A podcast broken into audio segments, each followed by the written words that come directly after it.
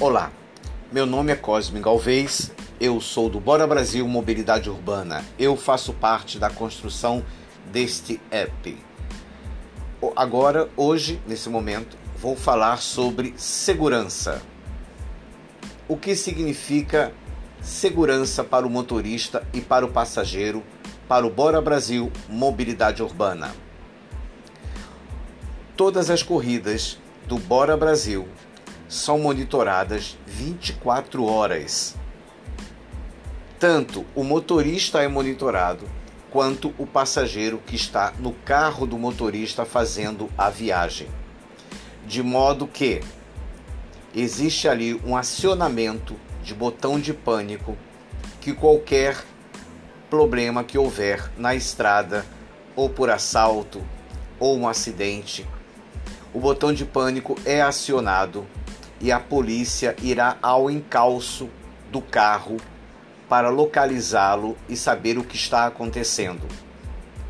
Outro item de segurança importante: nenhum motorista que não tenha sua idoneidade comprovada no app do Bora Brasil não se tornará motorista e esta idoneidade é feita por cruzamento de documentação para evitar documentos falsos, como CPF falsos e, e, e, e RG falso. A mesma coisa acontece com os passageiros. Os passageiros, quando se cadastram no Bora Brasil, há um cruzamento de dados CPF e RG através da Receita Federal. E qualquer anomalia de documentos que haja nas informações do passageiro, esse passageiro é rejeitado pela plataforma, o que garante não 100%, é claro, mas 99% de segurança de que tanto o passageiro está lidando com o motorista idôneo quanto o motorista está lidando com um passageiro idôneo.